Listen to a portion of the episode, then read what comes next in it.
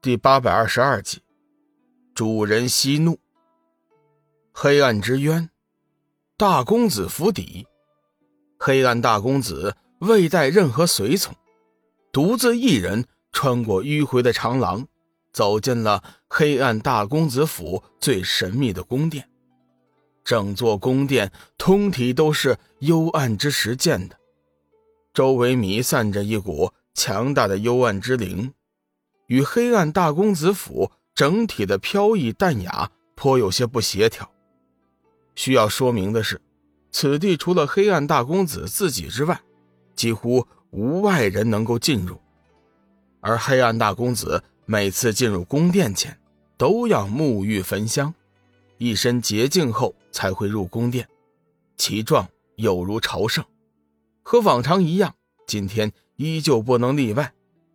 黑暗大公子之前已经沐浴焚香，此刻他行至宫殿前，整整衣冠，这才举步而入。宫殿内部并没有外人所想象的那么神秘，几乎没有任何的装饰之物，只是门户重叠，深入浅出，其中空有玄奥。黑暗大公子终于在一扇门前站定，他默默地站立了片刻。方以双手推门，黑暗大公子进入其中，无需反手掩门，门已在他身后悄然合上。最先映入眼帘的是一处高台，高台依旧是用幽暗之石建造的，上面雕刻着黑色的八卦图像和一些密密麻麻的咒语。在高台的最上方放置着一张雕刻着恶兽的座椅，屋内。不知源自何处的光线，并不十分明亮，显得柔和而神秘。黑暗大公子肃立于高台之前，仰视着那虚掷的交椅，他的眼神中竟是无限的崇敬。地位尊崇的黑暗大公子，竟以如此神情仰视一张空无一人的交椅。若是这一幕落入旁人眼中，只怕无论是什么人都会为之惊觉，但黑暗大公子紧接着又有了更惊人之举，他竟面向高台，公然跪下。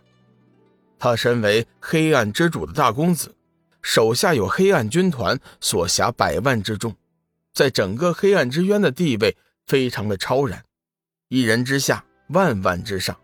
平日里，即便是面见黑暗之主的时候，他也是。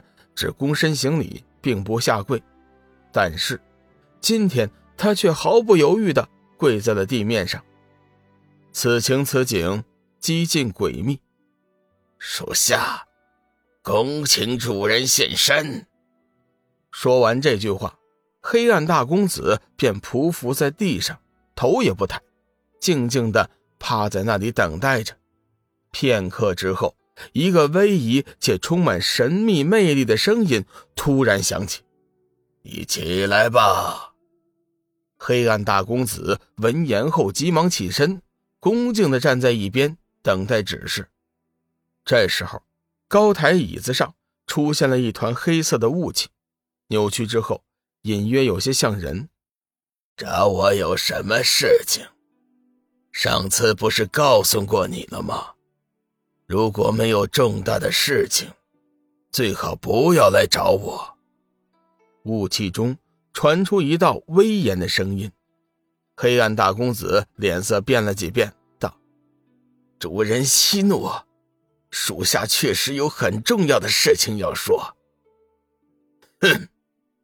雾气中传出一声冷哼，道：“说吧。”黑暗大公子道：“主人。”据我的手下回报，老三似乎同龙宇有过接触，是吗？消息准确吗？黑暗大公子肃然正色，千真万确，绝对不会有一丝差错。这个消息，黑暗之主知道吗？回禀主人。父亲大人现在还不知道这件事情。黑暗大公子恭敬的说道：“很好，你密切注意老三的动向，一旦掌握他背叛黑暗之主的确凿证据后，即刻将此事汇报给黑暗之主。属下也是这个意思。黑暗大公子嘴角露出了一丝阴笑。千寻，我问你，这些年你暗中跟着我，你可有后悔？雾气中的人影突然问道。黑暗大公子急忙道：“当当然不会，能跟着主人是我的福气。”是吗？雾气中传出声音：“你贵为黑暗大公子，手下掌管着百万黑暗大军。”又得黑暗之主的器重，将来等到黑暗大军君临天下，你就是一人之下，亿万人之上。跟着我，万一被黑暗之主知晓，你可就大难临头了。黑暗大公子神色一凛，正色道：“主人，你法力通天。”制裁惊天伟地，乃是天地之间的第一人。千寻蒙主人光辉普照，恩不千秋，实在是福泽深厚。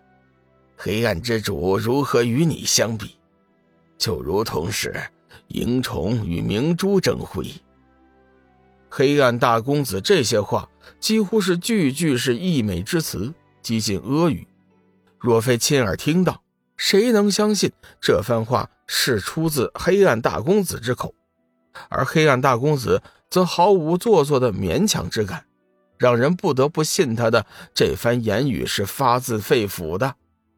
黑暗大公子一直恭恭敬敬的跪着，似乎只要对方不开口让他起身，他就可以永远不起身。